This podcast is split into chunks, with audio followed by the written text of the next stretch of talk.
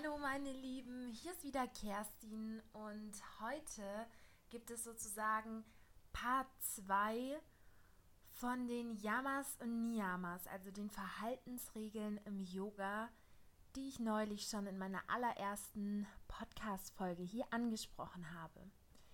Damals habe ich euch über die Yamas erzählt, also die Verhaltensregeln anderen Menschen oder seiner Umwelt gegenüber, die das Fundament des achteiligen Pfades von Patanjalis Yoga Sutra bilden. Heute geht es weiter mit den Niyamas, also den Verhaltensregeln sich selbst gegenüber. Es hört sich jetzt vielleicht erstmal trocken an, aber ich möchte euch erklären, wieso einfach Yoga nicht nur diese physische Asana-Praxis ist, sondern ganz viel mehr.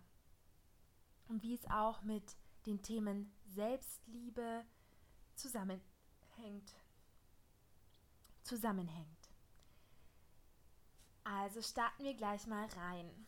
Das erste Niyama ist die Sauberkeit oder die Aufgeräumtheit von seinen Gedanken, aber auch von seinen Gefühlen und seiner Umwelt.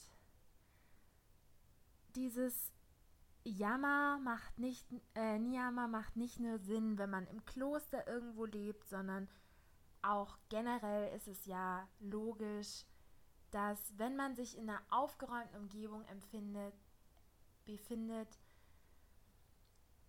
dass man dann tiefer in die Selbstheilungspraxis einsteigen kann, seine Ziele klarer mit weniger Ablenkung verfolgen kann und es einfach für die seelische und auch die körperliche Gesundheit entscheidend ist. Und für mich gehört dazu eben auch nicht nur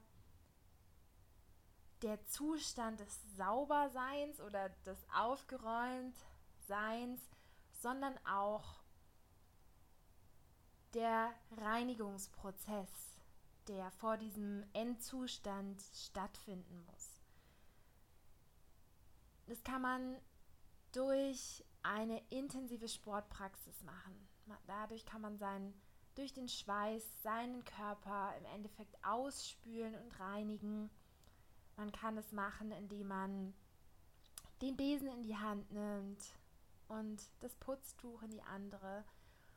Oder man kann es eben auch innerlich machen, indem man sich beginnt zu heilen, indem man sich seine Wunden bewusst anschaut und sie transformiert in was, was man als einen sauberen, aufgeräumten Zustand bezeichnen kann. Als zweites Yama, äh, als zweites Niyama gibt es die Zufriedenheit. Also, dass alles so okay ist, wie es ist. Da spielt auch das Vertrauen mit rein, dass das Universum oder Gott oder wie auch immer man das bezeichnen will, das Beste für einen einem gibt. Also man kriegt immer nur die Hindernisse in den Weg gelegt, die einem zum größten Wachstum verhelfen. Aber es ist auch, dass man nicht über die Maßen leben soll, was für mich dann auch wieder mit der Umwelt und dem umweltschonenden Verhalten zusammenhängt. Dann kommt ein Niyama, das für mich persönlich auch eine ganz tiefe Bedeutung hat, nämlich die Energie, die Leidenschaft, die Glut, dass man die Dinge, die man anpackt, mit allem anpackt, was einem zur Verfügung steht, an körperlichen, an emotionalen, an Beziehungsressourcen, dass man einfach sein Bestes gibt aber eben nicht in Perfektionismus ausartet, dagegen spricht ja wieder die Zufriedenheit. Also ich gebe zwar mein Bestes, aber wenn ich mein Bestes gegeben habe, dann bin ich mit dem Ergebnis zufrieden und sage mir dann nicht noch die ganze Zeit später, hätte ich doch noch eine Stunde mehr für die Klausur gelernt, hätte ich meinem Partner mal mehr Aufmerksamkeit geschenkt, sondern man gibt sein Bestes und lebt dann damit. Das nächste Niyama, auf das ich eingehe, ist die Selbstreflexion, die Introspektion und für mich eben auch diese Reflexion, dass man nicht nur im Außen die ganze Zeit nach Antworten sucht, sondern vor allen Dingen in sich selbst.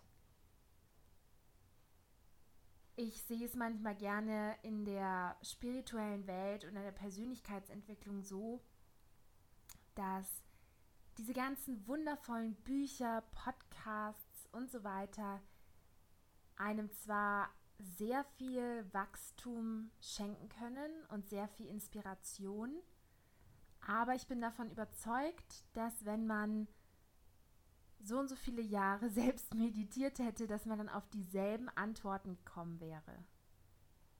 Weil im Prinzip sagen diese ganzen wertvollen Ressourcen dasselbe, nämlich weg von der Angst, hin zur Liebe, schau nach innen, alles passiert aus einem Grund, es ist immer dieselbe Botschaft die man auch erfahren kann, wenn man sich eben mit sich selbst auch auseinandersetzt. Aber um den Prozess ein bisschen zu beschleunigen, sozusagen, kann man von außen Ressourcen hinzuziehen, muss man aber nicht, um diese tiefen Wahrheiten zu erfahren. Und das letzte Niyama wird oft übersetzt als Hingabe an Gott. Und auf diesen Punkt möchte ich jetzt ein bisschen genauer eingehen, weil für mich, ich würde das nicht so übersetzen, obwohl ich natürlich nicht Sanskrit studiert habe, sondern für mich steckt da eben ein anderes Konzept dahinter. Genauso wie das Wort Yoga, das bedeutet übrigens Verbindung sich an etwas binden, anjochen, auch nehme ich in diesem Fall bei Yoga an Gott. Also man kommt Gott näher. Und das finde ich wiederum ein bisschen problematisch, weil nicht jeder, der Yoga praktiziert, auch als spirituelle Praxis praktiziert, ähm, glaubt an Gott, so wie es die hinduistischen und buddhistischen Traditionen, aus denen Yoga entstanden ist, tun. Aber man kann es eben auch als ich werde zu etwas, was größer als ich selbst bin oder ich werde, ich trage dazu etwas bei, übersetzen oder verstehen. Denn obwohl nicht alle an den christlichen Gott oder alle möglichen anderen Götter oder an die hinduistische an das hinduistische Götterpantheon glaubt, denke ich, kennt jeder Mensch dieses Gefühl, Teil von etwas Größerem zu sein. Es gibt hunderttausend Wege, um dieses Gefühl zu erfahren, aber manche bringen es eben mit Religion oder mit Glauben in Verbindung und manche mit undefinierteren Konzepten wie Liebe, Gemeinschaft, Menschsein,